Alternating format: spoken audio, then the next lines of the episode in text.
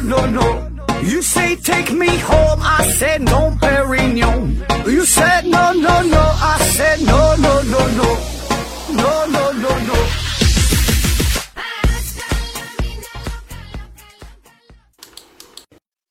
拼命探索，不计后果。欢迎您收听思考盒子。今天我们聊一聊关于生物钟的事儿。生物钟这事儿啊，咱们都不陌生，可以说是和我们的生活息息相关。比如说，这个熬夜到底会不会影响我们的身体健康？比如说，如何更好的去倒时差？还有这个为什么总有人强调要早睡早起？嗯，还有什么几点几点不同的器官这个排毒，这到底是咋回事儿？咱们呢今天就随便聊一聊。西方世界有记载的最早关于生物钟的事儿，大约呢是在公元前三百年，马其顿人很早呢就描述了关于这个罗望子树这个树叶昼夜开合的运动现象。而正式提出和记载这个植物生物钟行为的人，就是以创建动植物分类和命名法而享誉世界的瑞典博物学家林奈。林奈呀，他就注意到这个菊花每天花开花闭的时间。几乎是一致的，这个别想多了啊，就是真正的这个菊花。那么同时他还注意到这个不同的花每天开闭的时间呢是不一样的。于是呢，林奈啊就把不同的花摆在了地上，就摆成一个圈儿。那么不同的花在不同的时间，嗯，开花，那么这样呢就构成了一个生物的报时钟。这事儿哈想想就很浪漫，这个各位宅男可以学着点儿。就是你就用这招追女生啊，在这个女生的宿舍楼下，用不同的这个花就摆成一个心形，然后呢，不同的时间它就能这个花就开放，保证能把这个女生啊感动的稀里哗啦的。这个台词我都帮你想好了，就是呃，你在我心中哈是一朵永不凋零的花，永远的都绽放在这个最绚烂的枝头。全世界首先用科学的方法来研究生物节律的是18世纪法国的天文学家，叫让·贾可，也有翻译成这雅克的。他呢是用一盆这个含羞草啊做了实验。那一般情况下，这个含羞草的叶子白天呢是打开的，晚上呢就是关闭的。然后呢，这个样甲可呢就是把这个含羞草放在一个黑暗的地方，就没有阳光啊。可是呢，他发现这个含羞草的叶片。这种活动规律哈，仍然是保持着二十四小时的这个波动性的变化，就是这个植物体内啊，似乎有一个自己的钟，能够指引它的这种活动的规律。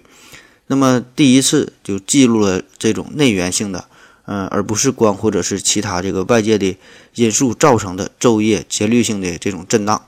那么他的这个报告呢，就出现在一篇非常重要的科学论文之中，整个论文长达三百五十个单词。一共就这七句话。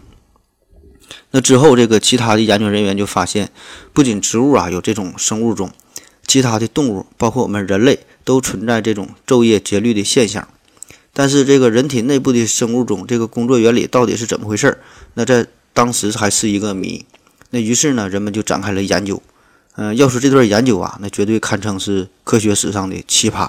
那每次看完呢，我都感觉到既搞笑又震撼，既佩服又感动。这个故事啊，得从，呃，现代睡眠之父克莱特曼得那是从他说起。这个人呢是世界上公认的第一位系统研究睡眠的专家，也是这个提出这个快速眼动对眠睡眠的这个人。那么，其实，在当时啊，这个想要客观的研究睡觉这事儿，呃，是一个挺复杂的事儿。嗯，首先，你看这个，咱睁开眼睛呢，能证明你是清醒的。但是你什么时候睡着，以及这个睡眠达到了一种什么样的程度，那这事儿就不好判断了。那好在呀，这个，嗯，那个时候这个脑电图哈，这个刚刚就诞生了，那么就为这个研究呢就提供了机会。就根据这个脑电图这个这个波动的改变呢，就可以看出这个一个人是处于睡眠还是觉醒的这个状态，并且呢，那个年代的科学家已经知道了这个人的体温呐，在一天中。呃，有一种这个周期周期性的变化，就是你睡觉的时候，这个体温呢开始下降，然后醒来之后呢，这个体温就逐渐升高，这样的周而复始的改变。那么，借着这两个工具，就让克莱特曼有机会脑洞大开进行实验了。他的这个实验材料啊，也很简单，就是呢他自己个儿，就是研究自己睡觉。那么他呀，试图把每天的二十四小时的这个作息规律呢，调整为四十八小时。就是白天工作三十九小时，呃，晚上这个睡九个小时，这样他就坚持了一周多的时间，但是呢，实验并没有成功，就是他整个人弄的是身心交瘁的，脑瓜子嗡嗡响。类似的呢，他的学生呢也是尝试了这种实验，但是他是把这每天呢缩短成缩短成这个十二小时。这个学生很顽强啊，坚持了三十三天，但是最后也是没能很好的适应这个规律。然后这克莱特曼就感觉了，这个这个实验可能是做的有点太猛了，这个身体呀一下就被掏空了，所以呢咱得悠着点来。所以呢他就设计了两个全新的方案，一个呢是把每天压缩成二十一小时，那这样呢一周就是八天。另外一个呢，就是每天，呃，延长为这个二十八个小时。那么这样呢，一周就是六天，就是这种变化幅度啊，能稍微小一点，就感觉能更好的去适应一下。那么这个实验呢，是在芝加哥大学进行的。嗯，为了更有说服力嘛，就得多研究点人儿。所以他就对他学生说了，他说呢，我要研究关于睡觉的事儿哈，你们有没有兴趣啊？而且咱研究的还不是正经的睡觉。那他学生一听，这这个有点意思哈，当然都愿意参加了。但是后来这学生就后悔了，他没想到他说这种不正经的睡觉是这么个睡法。那当时这个实验呢，主要监测的指标呢就是体温。如果这个受试者体温的变化，这种周期性的变化符合新的作息规律，那么就说明他们已经适应适应了这种新的作息。那反之，如果是应保持着原来的二十四小时的这个周期，那就认为呢他们没能适应这个新周期。那也就是，虽然你哈就是这个人啊是按照这个新的规律生活，但是你的身体啊就很诚实，还是按原来的这个步调哈进行活动。那最终的实验结果啊也不是特别的明朗，因为这个有一位同学，他到这个实验结束的时候，这个身体的体温的变化周期已经和新的作息周期呢是相吻合的，就已经改变了。可是呢，这个克莱特曼本人他的这个体温的周期。还是遵循着原来的二十四小时的规律。那其实哈，这个这个实验呢，有很多不严谨的地方，说明不了什么本质性的问题。那最重要的就是我们说了，这个实验是在芝加哥大学里边进行的，所以这个受试者必然的会受到这种日出日落、白天黑天这种气温的这种自然的变化哈，就带来的影响。那么于是乎，这个克莱特曼就又产生了一个非常大胆的想法。就是为了排除外界的各种干扰，他呢选择在美国肯塔基州的猛犸洞穴里再次这个进行实验。这个猛犸洞穴呀，这非常有名，这是世界上目前已知的最长的一个洞穴，已经探明的部分就有六百多公里，就大约相当于从北京到沈阳这个距离哈这么远。那么这里边是常年保持着十二摄氏度的气温，最重要的是这里边是没有太阳光啊。那么这回这个克莱特曼和他的这个学生叫理查德，这放一起，这个像一个人，像钢琴大师哈，理查德克莱特曼，他们呢就找到了个洞穴中一个很好的地方哈，就开了一个标间儿，嗯，就一个宽二十米、高八米的这么一个洞穴，这里边摆了一张桌子、两把椅子、一个洗漱台、两张床。这次山洞实验，这俩人呢是遵循着每天二十八小时，就是一周六天的这个作息时间。那每一天都有这个非常详细的规划，这个其中九个小时啊是用来睡觉的，十个小时呢是用来工作的，剩下的那个时间就是可以干除了睡觉以外的任何事儿。那我估计也其实干不了啥哈，就俩人，你斗地主还少一个。那么在这个清醒的时候啊，他俩是每小时就每两个小时就测量一次体温；睡觉的时候呢是每四个小时测量一次。这两个人的睡眠时间是错开的，就是这样，为了方便互相测量嘛。那么咱书说简短，那就这样，这俩人在这个猛犸洞穴里边啊，一过就是三十二天。在一九三八年七月六日，俩人重出江湖。那结果是，这个学生理查德仅仅花了一周的时间就适应了这个二十八小时的作息，这个体温变化呀，与这个新的作息周期就是相吻合了。而这个克莱特曼，他的本人却是依旧呢没有进展。我估计可能跟他岁数也有关哈，就怎么也改不了了。无论怎么强迫自己，都无法适应新的作息时间。他的这个体温的变化规律，还是倾向于保持二十四小时一天的这种这种周期。所以在这个时候啊，大家就逐渐的意识到了，似乎这个人体的内部啊，有一个独立自主的生物钟呢在运转，即便没有任何外部环境的变化作为这个参照，它呢依旧可以走势精准。那么这背后到底是怎么回事呢？此后哈，一位叫做西弗尔的地质学家又带来了新的认识。他有一个这个很特殊的爱好，就是进行深入洞穴的勘察，并且呢，爱在这个洞穴里边睡觉。在一九六二年七月十六号，这个希尔夫就找到了一个很完美的漆黑的洞穴。那么在这里，他就过了两个月，就把这个手表啊也扔了，就开始这种累了就睡，饿了就吃这种向往的生活。那么他就用自己的这个睡眠来推算日期，就是你睡一次觉就是记作一天。就这样，在这个山洞里啊，度过了日日夜夜。在离开的那一天，那么根据这个记录哈，他的推算。他在洞穴里呢是度过了三十六天，而这个实际上他是已经在这里度过了六十一天。那么这个结果就是非常出乎我们的意料了，因为正常人的这个生理周期应该是二十四小时一个循环嘛。可是这个漫长的洞穴生活怎么就打乱了西弗尔的这个生物钟呢？这个人体内部的生物钟到底是怎么工作的呢？所以这个西弗尔啊，就是。又进行了一次超长的这个洞穴隔离实验，就想把这事儿研究明白。那么这回呢，他是选择了这个德克萨斯州的一个洞穴，嗯，想做一个超过六个月的这种噩梦的实验。那么一开始啊，他的这个作息啊还是十分规律的，大约保持这个是呃二十四小时三十分左右这这个一个周期。那么之后的几个几个星期就逐渐延长到二十六小时一天，也也算稳定。但是从这个第六周开始啊，这个事情就变得有点失控了。这个吸粉的这个作息啊，开始出现大幅的这种波动，就是呢，偶尔呢还会出现三十六小时甚至四十八小时以上的这么长的这么一天。那么更令人费解的是哈，这个西弗尔在经历这样漫长的日子的时候，他自己完全没有察觉，就是说的这个长达四十八小时一天这种感觉哈。他就像普通的一天一样，丝毫也没有觉得哪哪里不对劲儿。但是这个混乱的作息，最后呢，还是让这个西弗尔啊，在这种这个洞穴里边这种隔离的生活，让他呢变得越来越崩溃。在第七十九天的时候，就他给同事打电话，就说不行了，我得退出了。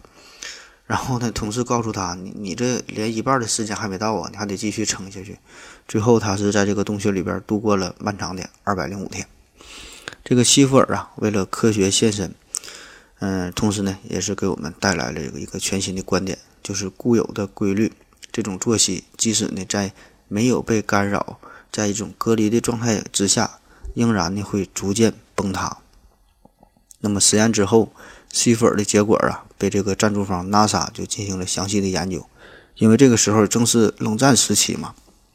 那么这些资料就对于这种呃士兵啊，特别是呃潜艇兵还有这个宇航员呐。对于他们的这个研究工作呢，有很大的帮助，因为这些兵种，呃，都要长时间的面对于一个相对比较封闭的空间嘛，无法感知外界的这个太阳的升落这种大自然的变化。好了，咱们先歇一会儿。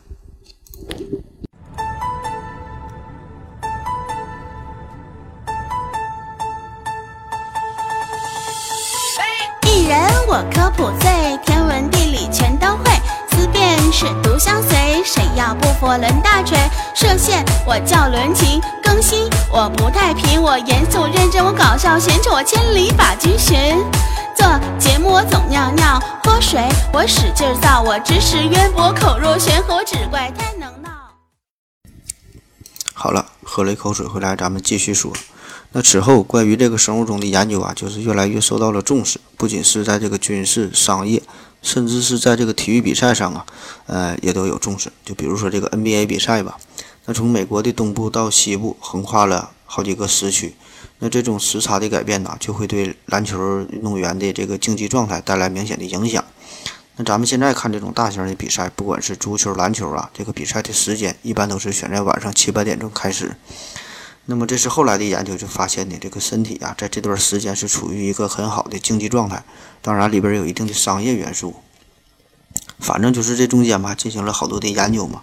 大致的研究结果概括一下，就是第一，这个生物钟是内源的、自主的、不依赖于环境变化的生物节律；第二呢，就是这个呃昼夜节律的这种生物周期啊，这生物钟就不是精准的二十四小时，就是接近于二十四小时。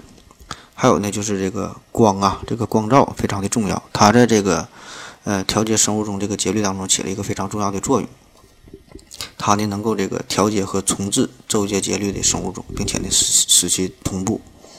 那么这段时期的研究，虽然对这个生物钟存在的普遍性有了较为深入和广泛的了解，也知道了怎么用这个光啊来重置生物钟的启动，以及呢用这个化合物来停止生物钟的进行。但此时的研究呢，还基本停留在对现象的描述和对这个机理的一个猜想阶段，而对生物钟的元件和运行机理呢，还是一无所知。生物学家们呢，还没法从细胞和分子的水平来想象一个生物钟的构造和这个生物化学反应的具体的原理和这个过程。那说到这段研究啊，咱就说一个比较典型的、有代表的例子吧。约翰霍普金斯大学，呃，瑞克特，他呢是在二十世纪六十年代对这个大鼠啊进行了一个深入的研究。他用手术的方法，分别呢是去掉了大鼠的肾上腺、性腺。脑垂体、甲状腺、松果体、胰腺等等，反正他能想到的各种腺体、各种器官吧。这当然这是不同的大鼠啊，要不然就得临临时处死了。然后呢，他也用这种电击啊、震动啊、这个麻醉啊等各种各样的这种方式吧进行处理。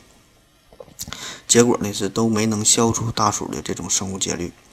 直到呢他在这个大鼠的这个大脑啊各个部位做了二百多次。手术实验之后，最终发现，大脑这个大鼠的这个下丘脑的前端是它的生物钟的中心。就是当他用手术的方法损伤了下丘脑前端的时候，大鼠的这种生物节律就被破坏了。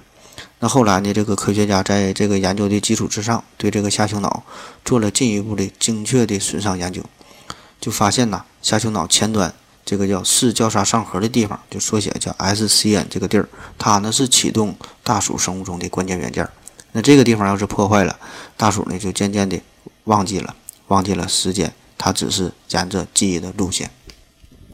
再比如这个正常的松鼠，正常的松鼠它一到晚上眼神就不太好，就老实的睡觉了。一般呢就是白天出来活动。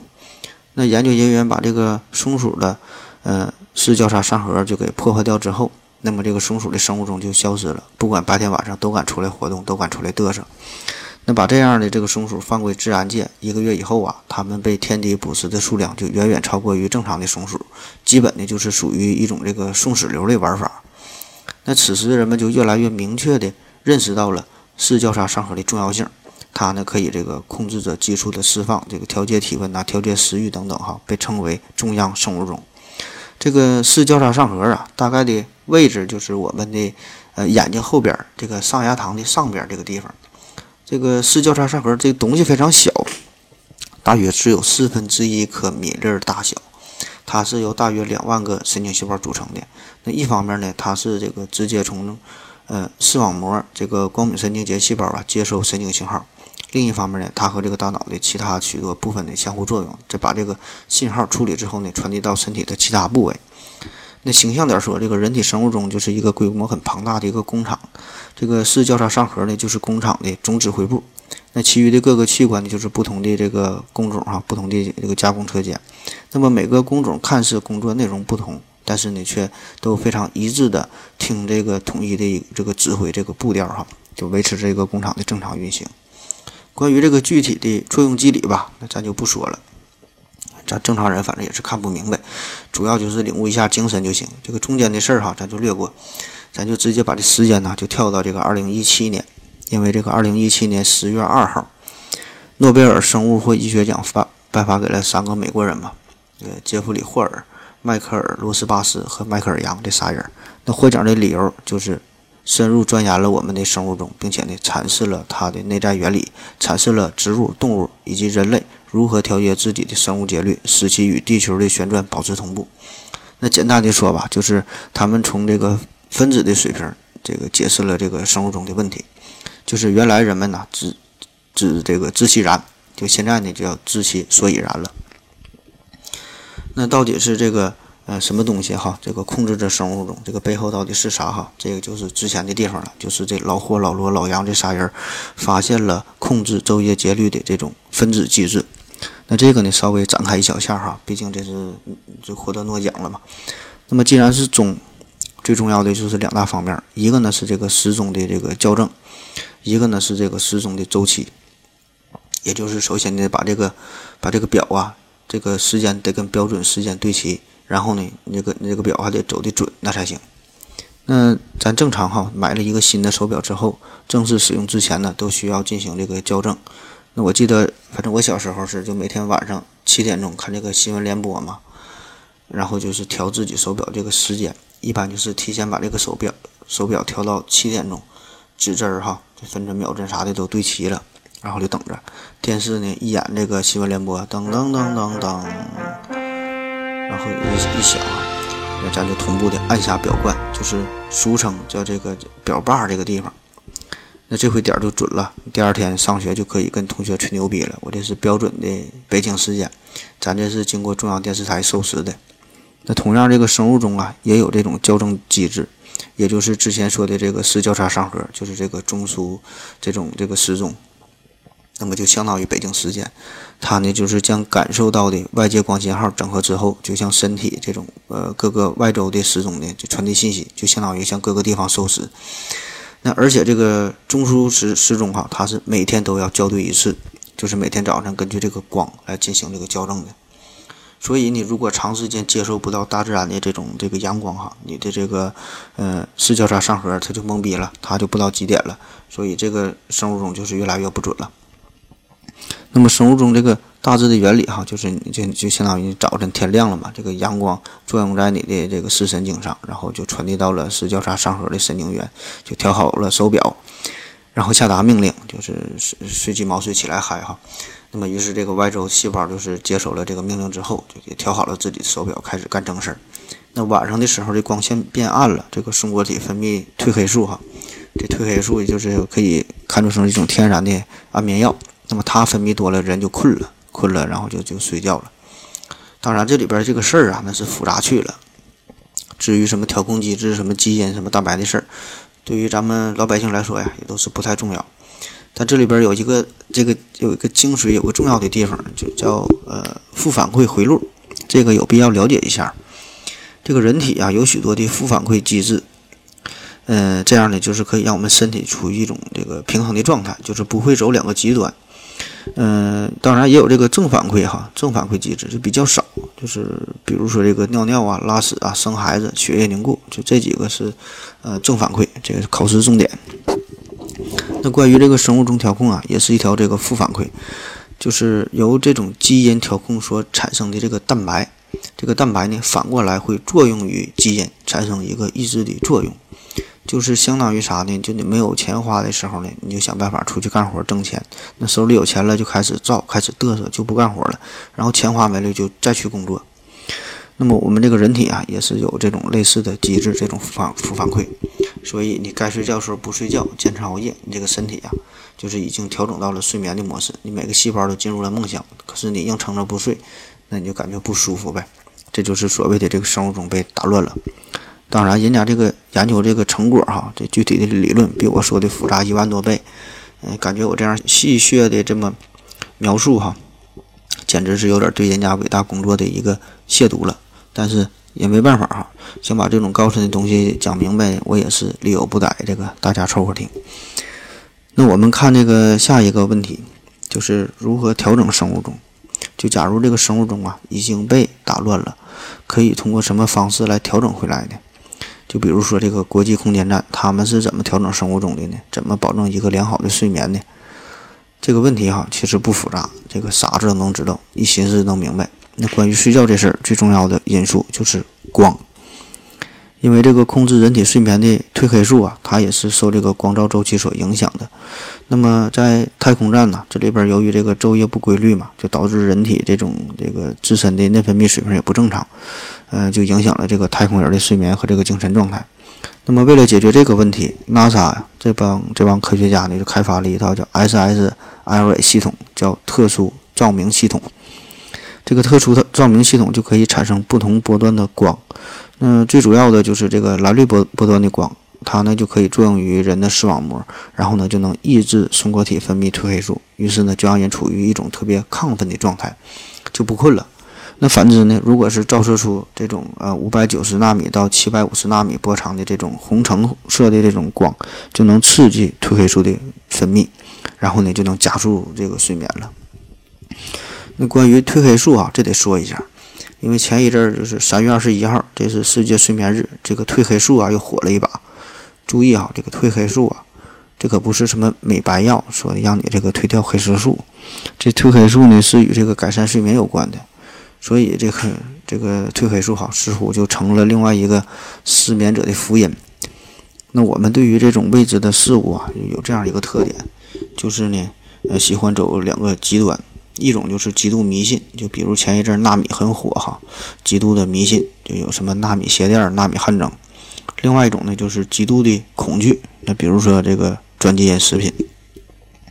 而对于这个褪黑素啊，我们则是呢以这种第一种的心态来对待，就是呃，感觉呢找到了失眠的克星。但是需要注意的是啊，失眠这事儿原因有很多种，枕头太高了，床太硬了，你自己玩手机看视频，你失恋了，吃撑着了，那这些事儿都不是褪黑素能解决的。所以想要好好睡觉，还得从根本上解决问题。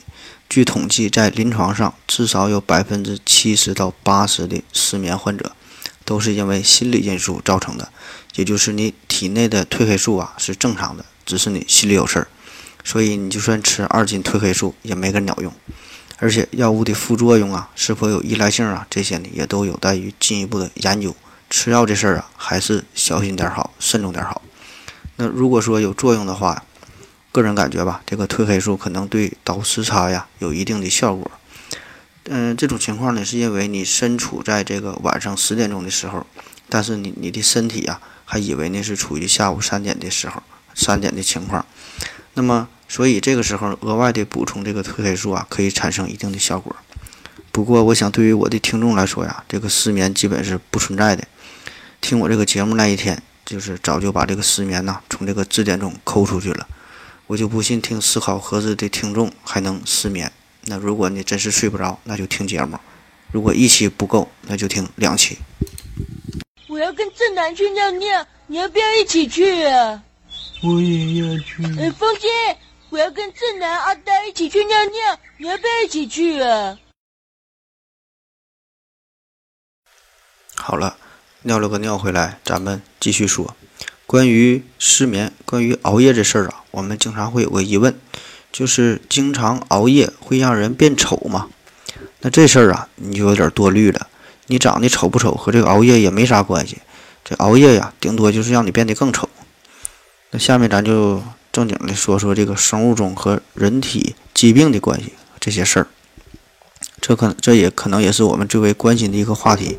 就总说这个熬夜对身体不好啊，生物钟紊乱呐，会导致疾病啊，内分泌失调啊，皮肤粗糙啊。那这是咋回事儿的？为了了解这个生物钟和疾病的关系，咱们呢就得先看看这个生物钟参与了哪些正常的生理功能。那前面咱们讲了，在白天的时候啊。中枢时时钟呢会告诉这个外周的时钟起来嗨嘛？那到底怎么个嗨法？那这里边最重要的就是细胞的代谢。昼夜交替跟这个进食、运动、睡眠的关系都十分的密切，因此在这个物质和能量的输入、输出的输出的方面，昼与夜本身呢就存在着区别。但是生物钟的这种对代谢的影响不止于此，它呢还直接调控了生化代谢的相关基因的表达。大约有百分之十的基因会呈现出昼夜震荡表达的模式，那这里边呢就包括糖代谢呀、脂代谢呀、氨基酸代谢等等这些重要的基因。因此，我们就不难理解，这个昼夜的节律被打乱，这个生物的正常代谢就会出现问题。那说几个比较典型的例子，比如说这个二型糖尿病和这个肥胖。那关于糖尿病，嗯，这里边有一个叫做黎明现象。嗯，他呢就是说，这个糖尿病患者呀，在这个夜间的血糖控制的还算平稳，但是到了黎明时分，由于这个各种激素间不平衡的分泌，就会引发清晨这种血糖增高的这种这种状态。那不只是糖尿病患者，这个正常人呐，也可能出现这种情况。另外呢，就还有研究表明，这个剥夺了成年人的睡眠，就会导致受试者对胰岛素敏感性的降低。那再比如关于肥胖这事儿。就研究也发现了，就是那些睡得比较少的这小朋友，那么长大以后变成胖子的风险，那就会这个大大增加。再有这个生物钟紊乱呢，与这个心血管疾病啊也有着密切的联系。呃，有研究就发现，这个长期值夜班，那么心血管疾病的风险呢就会相应的提升。甚至是肿瘤也和这个生物钟有关系。反正总之一句话就是能不熬夜尽量就不要熬夜。那经常看报道有这个熬夜加班啊，就是工作这个猝死的哈。那话虽如此，说的很有道理，但是臣妾就是做不到呀。那比如我，这现在不还是来录节目吗？那现在有个特流行的一个词儿哈，叫排毒。排毒就是还有所谓的这个人体排毒时间表，就是说这个人体好多器官呢都给安排了一个特定的时间段，认为呢在这个固定的这个时间呢，这个器官呢就是能排毒。那么这个时间如果你没没睡觉的话，那么这个器官就不能好好的工作了，你这个毒啊就没排出去，于是呢就是无命休矣。那这事儿靠不靠谱呢？以我非常粗浅的认识来看，我个人感觉是真他妈是扯淡。就比如说这晚上十一点到凌晨一点，说这个呀是这个肝脏排毒的时间。如果这时候你不睡觉，你这个肝脏啊就会变得很累的。那肝脏是人体最大的腺体，有非常重要的解毒功能的，这事儿不假。咱就以喝酒为例吧，这个酒精绝大多数都是经过肝所代谢的。但是这个肝脏的解毒功能这个过程啊，其实呢它是一个小时工。也就是说，你什么时候喝酒，它就什么时候启动，就针对于酒精啊进行这个解毒。那你晚上十一点到凌晨一点这个时间你没喝酒，也就不存在什么解毒这个事儿了，它就是随叫随到。所以对于这个肝脏最好的保护，那你就是不喝酒，而跟这个睡觉没有太大关系。再比如说这个凌晨一点到三点是这个胆的排毒时间。那很多人对这个胆囊的认识存在一个误区，就是想当然的认为这胆汁啊是胆囊分泌产生的。其实呢，这个胆汁是由这个肝细胞连续分泌的，在非消化期，这个胆汁只是暂时的储存在胆囊当中。那么在消化期，这个胆囊收缩，就是胆汁排出，这个进入小肠，然后参与这个消化的过程。那也就是这个胆囊排出这个胆汁是需要有食物刺激的，你吃东西，它自然它就干活了。它就自然就开始帮助消化了。那你要是这个胆囊真的只在凌晨一点到三点这个时间排出胆汁，那这个人消化功能呢才是真正出问题了呢。再比如说这个早晨五点到七点哈，说这是大肠的大肠这个排排毒时间，就这时候你应该上厕所拉屎了。那这时候你要不拉屎，说明你有问题了，就得去医院看病了。那拉屎这事儿哈，确实是经历了这么一夜的酝酿啊，大早晨的不把它排出去，确实有点说不过去。但是具体到什么时候这个事儿哈，那老子什么时候有屎就什么时候拉。那如果你四点半有了便意，非得夹着，非得等到五点半才去拉，这就不是肠子有问题了，这就是脑子有问题了。那还有其他的时间段哈，咱就不一一反驳了。反正这个睡眠这事儿吧，本身确实很重要，但是非得跟这个。排毒这个联系上，那就是扯犊子了。你也没中毒，哪有那么多毒你要排呀？那你看人家那边是研究生物钟，已经是获得了诺贝尔奖，已经达到了分子的级别。那咱们这边这一些的黑心的企业，一些这个无良的媒体啊，还炒作着什么排毒的概念，这股不要脸的劲儿啊，那也真是没谁了。那再者说了。咱们祖国也是幅员辽阔，那好比说有一个人生活在帕米尔高原，另外一个人生活在黑龙江与乌苏里江主航道中心线的这个交界处。那么虽然他们都是以北京时间为准，但是实际上是相差了四个小时。那到底是几点拉屎合适呢？到底以哪个时间为准呢？一下呢把这大肠都给干蒙圈了。人体呀，这是一个非常精妙的机器。那么早已经进化出了一套很完善的新陈代谢的体系，根本呢也无需刻意的什么排毒、什么养生。那么正常情况下，这个体液的平衡、酸碱的平衡、离子的平衡等等这些东西，这些状态哈，在你神经、内分泌等等各种器官的参与之下，自然的会保持一种稳态。只有在一些极端的情况下，才会出现紊乱和异常。这是亿万年进化的结果。咱还不至于这个。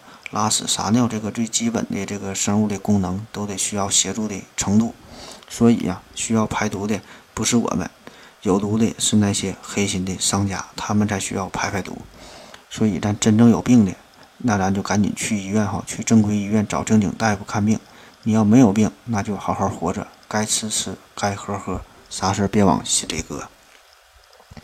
个人感觉吧，这个生活也就是那么回事儿，身体很重要。健康很重要，但是这些东西啊，也都不是靠嘴说出来的。凡是那些就把什么最佳作息时间表贴在墙上的，这帮人从来呢不会按照这个时间表去做，而那些每天半夜三更转发什么养生的重要性啊、熬夜的危害哈，转发这些文章的人，他们也是从来不早睡。而真正早睡的那些人，也并不是因为担心猝死才去早睡。再比如就，再比如就就比如说我这个我是医生嘛，那么本来这也是应该最为重视健康的这个职业了，但是呢，反倒是频繁的高强度的这种值夜班啊，上手术一站就是七八个点儿啊，吃饭也不规律，还叭叭给人家讲什么呵护健康的事儿，所以我就说哈，生活就这么回事儿吧。那有一段时间我也是放弃了。烧烤啊，油炸食品呐，麻辣的食品啊，这这些东西也是控制着饮酒，试图规律的作息。那坚持不到了三天，就在一个寂静的夜晚，我就从睡梦中惊醒了，就感觉这他妈活着还有什么意思？于是呢，马上就下楼撸串去了。当然了哈，这些都是我个人不成熟的观点，绝对呢不建议大家去效仿。咱这也不是养生节目，也不是鸡汤节目，但是呢，咱也不是鼓吹要什么及时行乐、极度的放纵。反正大家听这节目人也都老大不小了，该怎么生活自己这比别人都明白。所以啊，我这些东西你就当个段子听就行哈，就是一档一档娱乐节目哈，也别太较真儿。现在生活也是没办法，这个工作学习压力也都挺大，每天都有做不完的任务。偶尔晚上有时间了，也舍不得早早睡觉。这个吃喝呀、追剧呀、游戏呀，夜生活也是很丰富，诱惑非常多。所以咱就是只能拼命的压榨这个睡眠的时间了。反正我个人感觉吧，就是如果你不是那种非常频繁，就是偶尔一次，比如说你周末了晚上出去嗨一下也无所谓哈。毕竟不是说天天几天几夜的这么晚上不睡觉。总之吧，自己开心就好。而且关于这个熬夜这事儿啊，对于一部分人来说也是身不由己。这倒不是说工作学习的事儿，而是基因层面的。那咱们就进入下一话题，关于这个夜猫子基因的这个事儿，说说夜猫子基因。那我们身边呢，总有这种人，就是不管忙闲，每天都是很晚才睡觉，当然第二天起的也很晚哈。那更极端的情况就是昼伏夜出。这就不禁让我想起了回到二零四九的刘院长，每天晚上半夜出去跑十公里。那对于这些睡得比较晚的人，有一种高逼格的说法，叫做睡眠相位后移。那与之对应的，就每天睡得很早的，就叫做睡眠相位前移。一个明显的原因就是咱们这个现代化的生活嘛，就是在这个有了灯光、有了照明之后，晚上也可以和白天一样灯火通明的。那么生物钟的这种。这种活动的规律啊，受到外界因素的影响就被改变了，就特别是主要是这个光线呐，光线的影响，所以晚上也是不犯困，打破了传统的生活的方式，就让你睡觉的时间推迟了嘛。那么还有一个重要原因就是咱要说的这个由基因决定的。那你看这个，在中国古代，它没有灯泡，也有人熬夜哈，有这个凿壁偷光看书的，有这个秉烛夜游嗨皮的，有这个举头望明月思思故乡的。还有这个对影成山人喝大的，嗯，这些还都是算有一个正当的理由吧。那么还有一种人就是夜观天象哈，没事看星星的。我感觉这帮人就属于这个实在睡不着了，就属于这个这个夜猫子基因在作祟的。那么无论睡得早睡得晚，那么现在的研究哈都是研究到了这个基因层面嘛。那么有一项研究就表明，叫 PER 这个基因。它的显性突变就能引起家族性睡眠相相位前移，就是就睡得早。这个研究了，这个显示哈，就是七十五个家庭成员中有二十九个人出现了早睡的特点。之后呢，还陆续的发现了其他的基因突变，也可能引起这个早睡的改变。而关于这个晚睡，就夜猫子基因呢，曾经有这么一个研究，研究对象呢是一个四十六岁的一个女的。那么这老娘们呢，就是成年的这个失眠哈，睡不着，嗯，一般都得晚上两三点钟才睡觉，有的时候得五六点钟才睡觉。那么实验人员就把她呢放在了一个没有钟、没有窗户的一个房间里边进行观察两个星期，然后研究人员就发现她这个分泌褪黑素的这个节律啊，比正常人要晚五到七个小时。那通过分析他的这个 DNA，就发现。呃，他的这个 CRY1 这个基因呢发生了突变，并且他的这个家中有这样基因突变的人哈，也有类似的睡眠的问题。那么，然后科学家就是筛查了一个这个遗传数据库，就发现有三十九个人携带着这种，嗯，出现了这种基因突变。嗯，那么这这些人当中呢绝大多数也确实有这种睡眠的问题，所以呢，嗯，经过这个后来调查，大约这个有百分之零点六的人哈会出现这种这个基因突变的情况。那也就是说，咱们一个五百个人的微信群里边，大约就得有就有三个人有这种情况哈，真正的夜猫子，身不由己。我想啊，这也可以给这个喜欢熬夜的朋友啊，提供了一个正当的借口哈，就是也不是我我想熬夜呀，这个是基因不困的，不让我睡呀。当然了，就算对于我们这些没有夜猫子基因的人来说呀，周末放纵一下哈，第二天睡到十点，这也是对于周末最起码的一个尊重了。那关于睡觉这事儿，还有一个广为流传的说法叫达芬奇睡眠法。那很多人可能也听过，就是每天，呃，你工作四个小时，然后你睡个十五到二十分钟，就这么个循环。那么这样呢，一昼夜你的睡眠的时间加一起，大约只有两个小时啊，可以工作二十二个小时。那么这种方法到底咋样呢？这个我感觉哈是不适合我们平常人了，因为我就试过很多次，效果呢很不理想。就每次值夜班的时候睡两个点，然后被人叫起来处理患者，有有这个发热的，有疼痛的哈，处理完了再去睡。那么基本的第二天感觉哈就是一个要死的节奏。嗯，而且这个咱正经的说哈，就每次二十分钟这个睡觉啊，是不可能让你瞬间就进入深睡眠的这个状态的。所以呢，是对于咱们正常人来说，这个方法是不适合哈，就别这么瞎折腾了。别说是一周了，估计这么折腾两宿就能给你干废。当然了，达芬奇这种这个水平哈，也不是咱们普通人能理解的，也不是咱普通人能学会的。反正奉劝大家吧，这个时间呢，确实是挤出来的不假，但是呢，不是完全从睡觉的时间挤出来的。嗯，最后说出来一个话题，就是为什么早睡早起比这个晚睡晚起更难？那不知大家是否有这种感觉啊？就是在上学的时候，高中、大学的时候就特能熬夜，基本是不过半夜十二点不会睡觉的，就是想早睡也睡不着。但慢慢就是工作了之后啊，睡得可能会相相对早一点。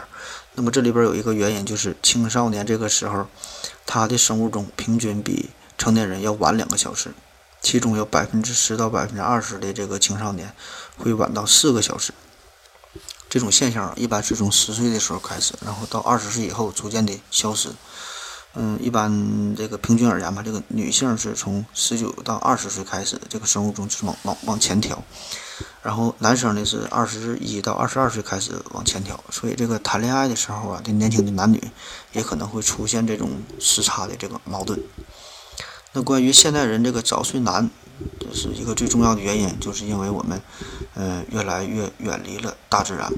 就在这个爱迪生发明了灯泡，照亮了黑夜的同时，他就说过一句话，他说：“这个睡觉啊，就是浪费时间，这是原始人的遗物。”也就是这个灯光啊，就是让我们可以更多的待在了室内，远离了自然光。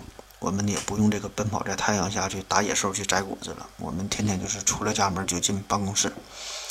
想一想哈，这个夜晚呐，流光溢彩、五光十色的霓虹灯，这个能晃下钛合金狗眼的手机，这个超薄高清绚烂的电脑显示屏幕，那么这些东西就让本来静谧的幽暗的夜晚，已经与这个白天呐没有什么本质的区别了，甚至这个夜晚呢比一千个太阳还要亮。那现在这个全人类最大的矛盾哈，已经变成了高速发展的科技化的生活方式。与这个低速进化的原始人的身体之间的矛盾了。关于钟啊，这是一个奇妙的东西。那么，到底是因为先有了时间才有了钟，还是因为有了钟之后我们才定义了时间呢？你想想哈，这个跟这个尺子和长度的关系还不一样。因为你你这个长度就是你量与不量，它就在那儿不增不减。但是时间到底是什么？它是一种虚幻的存在，还是宇宙本身存在的一种属性？那我们为什么需要钟？我们的生活为什么要让钟来安排？我们的生命为什么要用钟来掌控？我们身体为什么要按照这个一个生物钟进行一个精准的走势？为什么要符合这个规律呢？那这些问题哈，就留给大家吧。最后还有一个极为恐怖的问题，想一想。如果没有生物钟，那么当你睡着的时候，如果没有人把你叫醒，也没有闹钟的话，那么你会不会一直的睡下去，永远也不会醒来呢？谢谢大家收听，再见。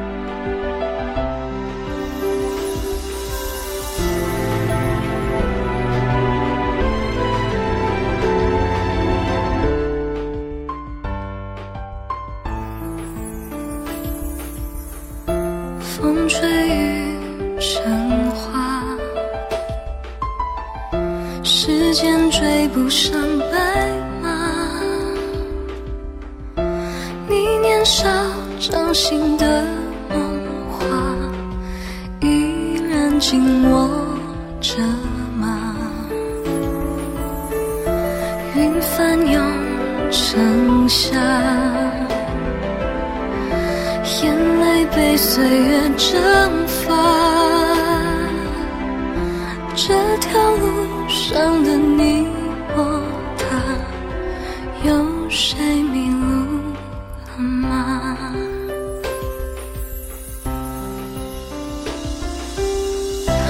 我们说好不分离，要一直一直。